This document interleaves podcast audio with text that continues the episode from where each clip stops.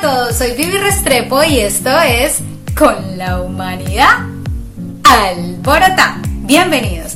El día de hoy vamos a hablar acerca de la energía femenina y masculina y el impacto que tiene a la hora de que cada uno de nosotros logre tomar acción alrededor de los proyectos y en el desarrollo de los mismos. Pero antes de darle continuidad a este tema, te quiero recordar que te suscribas en el canal, dejes activas las notificaciones porque estamos montando videos cada semana, también algunos shorts para que no te pierdas ningún episodio. Ahora sí, démosle candela a este tema. Lo primero que quiero clarificar es que la energía femenina y masculina no hace alusión al sexo. Todos tenemos ambas energías y el ideal es que como individuos las mantengamos niveladas. Ustedes dirán, ¿qué? Pero no se supone que el hombre, la mujer, debería el hombre tener más energía masculina y la mujer más femenina, porque esto va asociado a la feminidad y masculinidad. No, señores. El hábito de ser femenino o de ser masculino va al látere del manejo de estas energías. ¿Vale? Para poder, digamos, darles mayor claridad acerca de este tema y por qué es tan importante el balance individual, vamos a recordar algunas características claves de cada uno de este tipo de energía. Comencemos con la energía masculina. La energía masculina tiene unas características muy especiales. Es hacedora, es decir, toma acción, piensa una idea y la ejecuta, es de conquista, es competitiva, es decir, le encanta estar creciendo y escalando, es de retos. Para dar un ejemplo más claro, tiene un proyecto y se enfoca a alcanzar ese proyecto y a obtener resultados. Sí, ok. Entonces ustedes de una pueden estarse imaginando esas personas que les dicen, uy, usted tiene el lóbulo frontal izquierdo más desarrollado porque lo que se propone lo alcanza. Toma decisiones mucho más rápido, es decir, sobre la marcha va decidiendo y revierte y convierte fácilmente lo que esté haciendo. Esas son características de esta energía. También es una energía de entrega pero entrega o es porque entrega su potencial de manera fácil, ágil e inmediata. ¿Vale? Esa es una característica, pues son características súper claves. En cambio, la energía femenina está asociada a la creatividad, a la imaginación. Son esas personas que tienen esa capacidad de imaginarse esos futuros disruptivos y que generan esos cambios especiales. Claro, es una también una energía de recepción, pero todo lo que recibe lo transforma, le entrega un toque especial y produce una vida o una entrega distinta al mundo, porque también da lo que recibe, lo transforma. Es una energía más sensitiva, más empática, busca conectar con los otros, ¿vale? Busca ayudar, ¿cierto? Por ello digamos que la asociamos tanto a las mujeres o a las madres porque son esas personas que entregan buscando como que el bien común. Listo. Es una energía muy bacana porque es de, esa gente, de esas personas que tienen ideas así súper wow, disruptivas. Así que ahí uno podría ya empezar a mirar que los grandes creativos y demás tenían muy alta la energía femenina, por así decirlo. Listo. Ahora bien, vamos a hablar sobre qué pasa cuando tenemos la energía desbalanceada. Entonces, ¿qué pasa cuando tenemos desbalanceadas nuestras energías femenina y masculina? Si estamos con un exceso de energía masculina, las características que pueden tener estas personas son aquellas que se dedican solo a hacer, hacer, hacer, hacer, hacer, resultados, resultados, resultados, pero no se toman el tiempo del disfrute, ven el descanso como una pérdida de tiempo, no comparten muchísimo con sus amigos o familia porque todo eso lo consideran que no les va a permitir alcanzar alcanzar. El problema es que ni siquiera se sienten satisfechos con cada uno de esos logros, se vuelve esa adicción al trabajo, a competir, ah, ah, ah, pero en el fondo hay una gran insatisfacción. Adicionalmente, y esto me parece mucho más delicado, es que cuando tenemos un exceso de energía masculina, vemos como una muestra de debilidad manifestar nuestras emociones y nuestra vulnerabilidad. Vale, entonces de ahí es que hemos visto ese rol, aunque no lo vamos a ahondar en este episodio, probablemente en el siguiente alrededor de las relaciones, donde cuando le estamos diciendo al hombre, ya hablando desde el género, que usted tiene que tener energía masculina alta, le estamos como poniendo un látigo de usted no puede mostrar sus emociones. Y de allí esa carga que históricamente han cargado los hombres y que por eso a hoy estamos ya diciendo, hey, no, tú también mereces manifestar todo. Vale, pero es por ello, porque eso hace parte de la energía masculina, energía, no género. ¿Listo? Cuando tenemos un desbalance más asociado a la energía femenina, hay un riesgo muy grande y es a la no ejecución.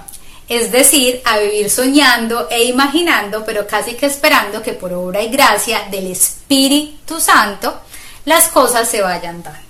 Entonces, en esta característica, las personas que tienen alta energía femenina no son tan ejecutoras no son capaces de tomar decisiones a tiempo, le temen a una decisión, siempre están buscando aprobación. ¿Por qué? Pues porque están desbalanceadas en esa capacidad de decir, venga pues, vámonos a tragar el mundo. Vale. Aquí que es importante tener en cuenta que uno de los poderes más lindos de la energía femenina es esa capacidad de tomar la vulnerabilidad, eso sí, como una fortaleza, porque sí reconoce que mostrarse al mundo y decir requiero ayuda es importante. ¿Listo?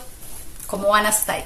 Espero irme haciendo entender con esto que llevamos hasta ahora y por qué es importante el balance. ¿Por qué?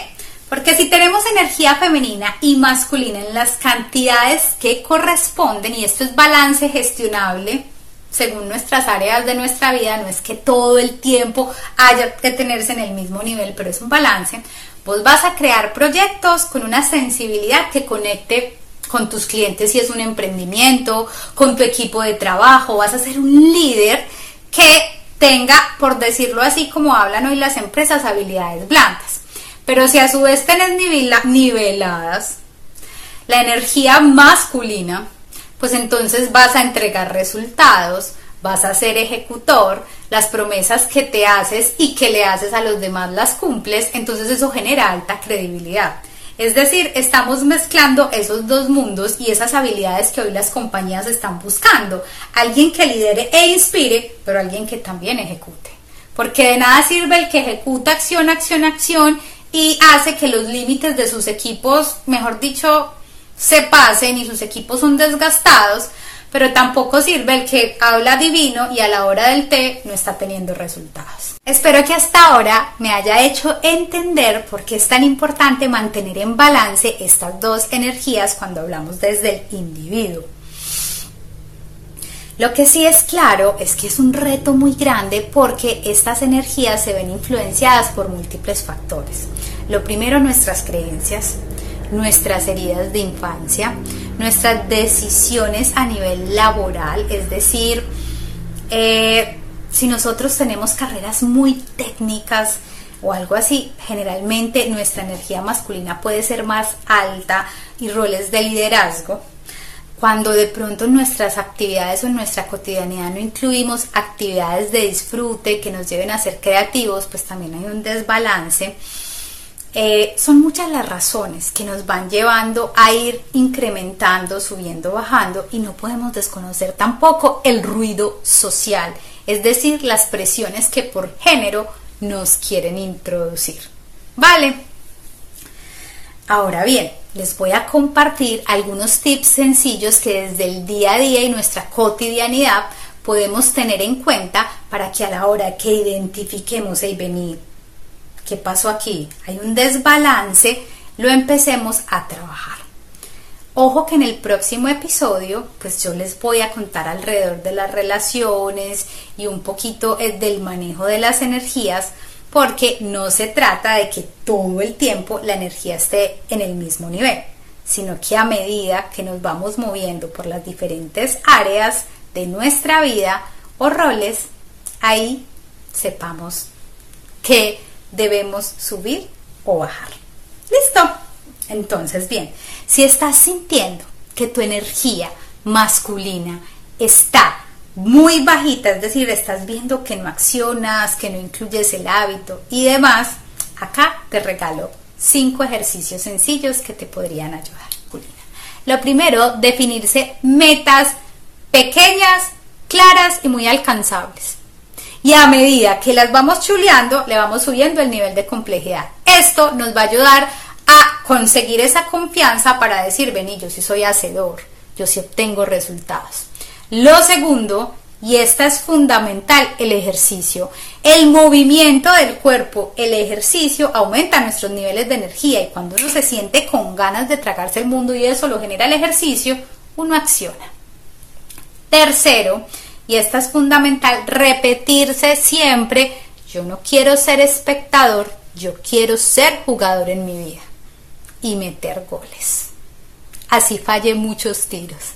Aquí, con esta última expresión, lo enlazo para recordarte que al error hay que perderle el miedo, porque es más peligrosa la inacción.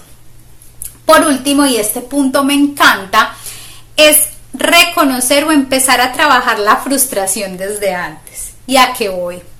Cuando uno está creando un producto, un servicio o un video de esto, uno le mete el corazón y hay que comprometerse con ello. Pero hay que recordar que nosotros no le vamos a encantar a todo el mundo. Eso sí, repetirse, le voy a llegar al que le tengo que llegar. Y esa persona me va a llevar a más personas. Pero mi producto va a tocar al que es. Así otros 100 me rechacen. Listo. Con eso tú ya sabes que tocaste una puerta y te la cerraron. En la siguiente probablemente te abren, en las siguientes dos. Pero no estás como con esa expectativa de, uy, no, todo el mundo va a estar matado por mí. Pues porque sabemos que eso no es así. Listo. Para la energía femenina y poderla nivelar, Aquí es muy importante que te permitas manifestar tus emociones, sería la primera recomendación, pero ustedes van a decir, ajá, pero si yo estoy con la energía masculina alta, ¿cómo hago para eso? Entonces ya en ese punto es muy importante tu círculo de confianza. Piensa en una persona que te llene de tranquilidad para contarle, vení, pucha, hoy estoy triste, hoy estoy mal, y empezar a hacer ese ejercicio de expresar lo que me pasó en el día de hoy, que cada día que me afecta mis emociones. ¿Vale? Otro punto muy importante es buscar actividades que me hagan feliz, genuinamente feliz, que me despierten la creatividad. Resulta que a mí me encanta cantar, meta hacia clases de canto, meta hacia clases de baile, me encanta la escritura, entonces meta hacia clases de escritura creativa y de cuentos. Son cosas que ayudan muchísimo. Es súper fundamental meditar, escribir, conectar consigo mismo. La energía femenina hace un llamado muy grande al interior.